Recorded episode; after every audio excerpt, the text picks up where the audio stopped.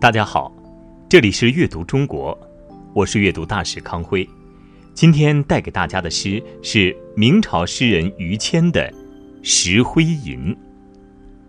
《石灰吟》，明，于谦。千锤万凿出深山，烈火焚烧若等闲。粉身碎骨浑不怕，要留清白在人间。经过千万次捶打，你才从深山里被开采出来。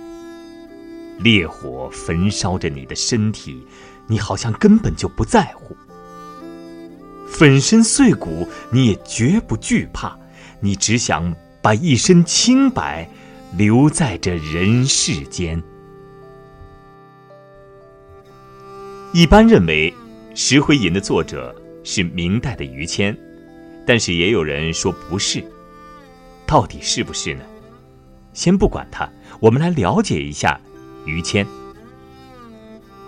于谦，字廷义，号节安，汉族，明朝浙江杭州府钱塘县，也就是今天浙江省杭州市人，明朝大臣。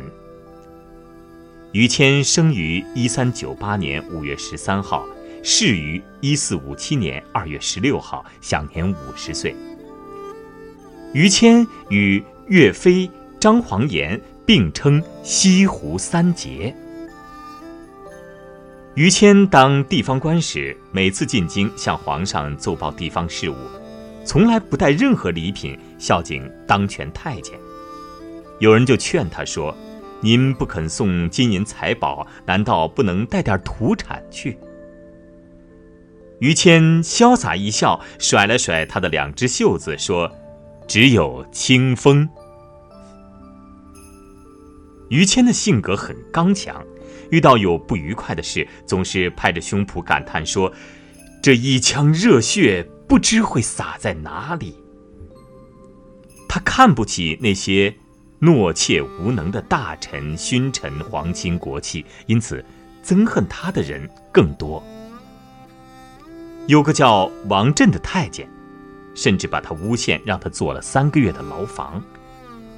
后来百姓听说于谦被抓，联名上书，于谦才被放出来。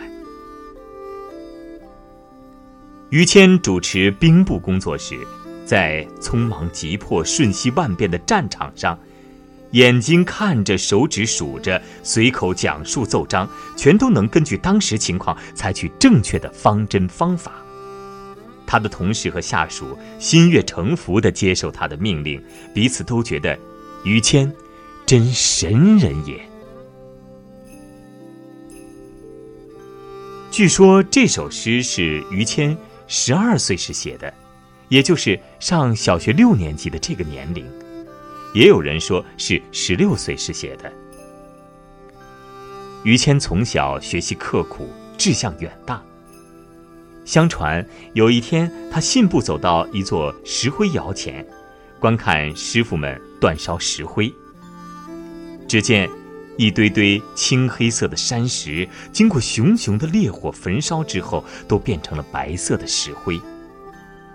他深有感触。略加思索之后，便吟出了《石灰吟》这首脍炙人口的诗篇。于是，于谦写下的这首诗，写下的不只是石灰的形象，更是他人生的志向。人们常说，一个人必须有志向。从小就有远大志向的于谦，后来果然成为了国家的栋梁。他为官廉洁正直，曾平反冤狱、救灾赈荒，深受百姓的爱戴。明英宗时，瓦剌入侵，英宗被俘，于谦屹立景帝，亲自率兵固守北京，击退瓦剌，使人民免遭蒙古贵族再次野蛮的统治。但后来，英宗复辟，以谋逆罪诬杀了这位民族英雄。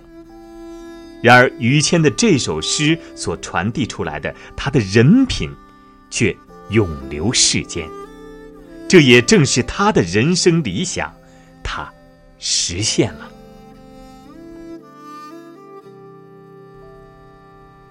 《石灰吟》一般认为是明代政治家于谦的一首托物言志诗。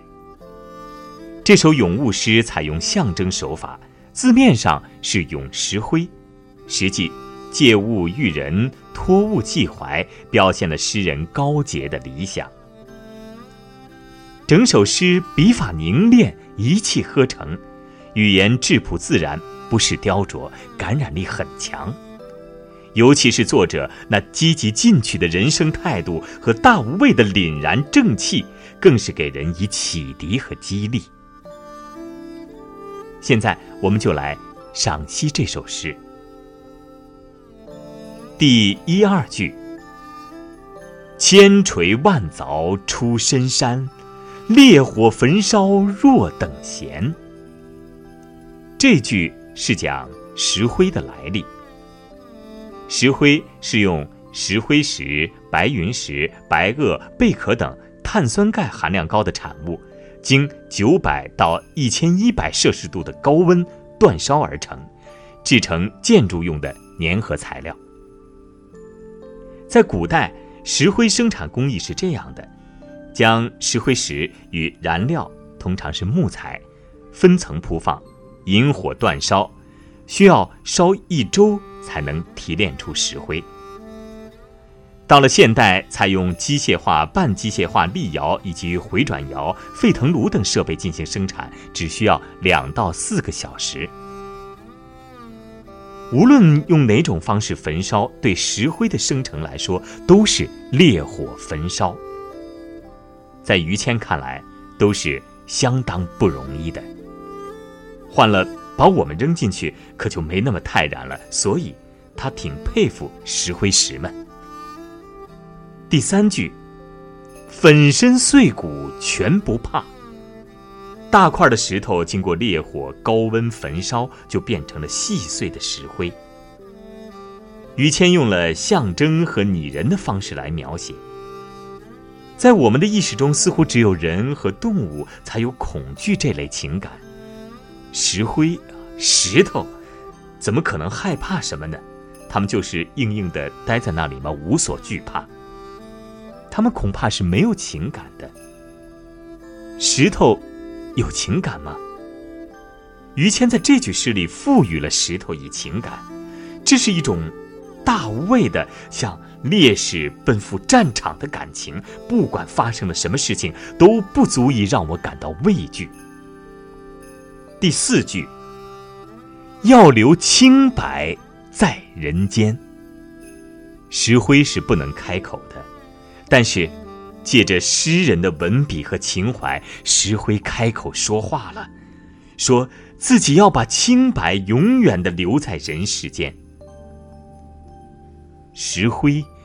就是于谦的替身，作者在此托物言志，直抒情怀，通过赞美石灰，表达了自己以天下为己任，为了社稷苍生不惜粉身碎骨的坚强意志和决心，立志要做纯洁清白的人。那么，做什么样的人才算是纯洁？清白的人呢？下面，就让我们再来诵读一遍这首诗吧。千锤万凿出深山，烈火焚烧若等闲。粉身碎骨浑不怕，要留清白在人间。这里是阅读中国，我是阅读大使康辉，感谢大家的收听。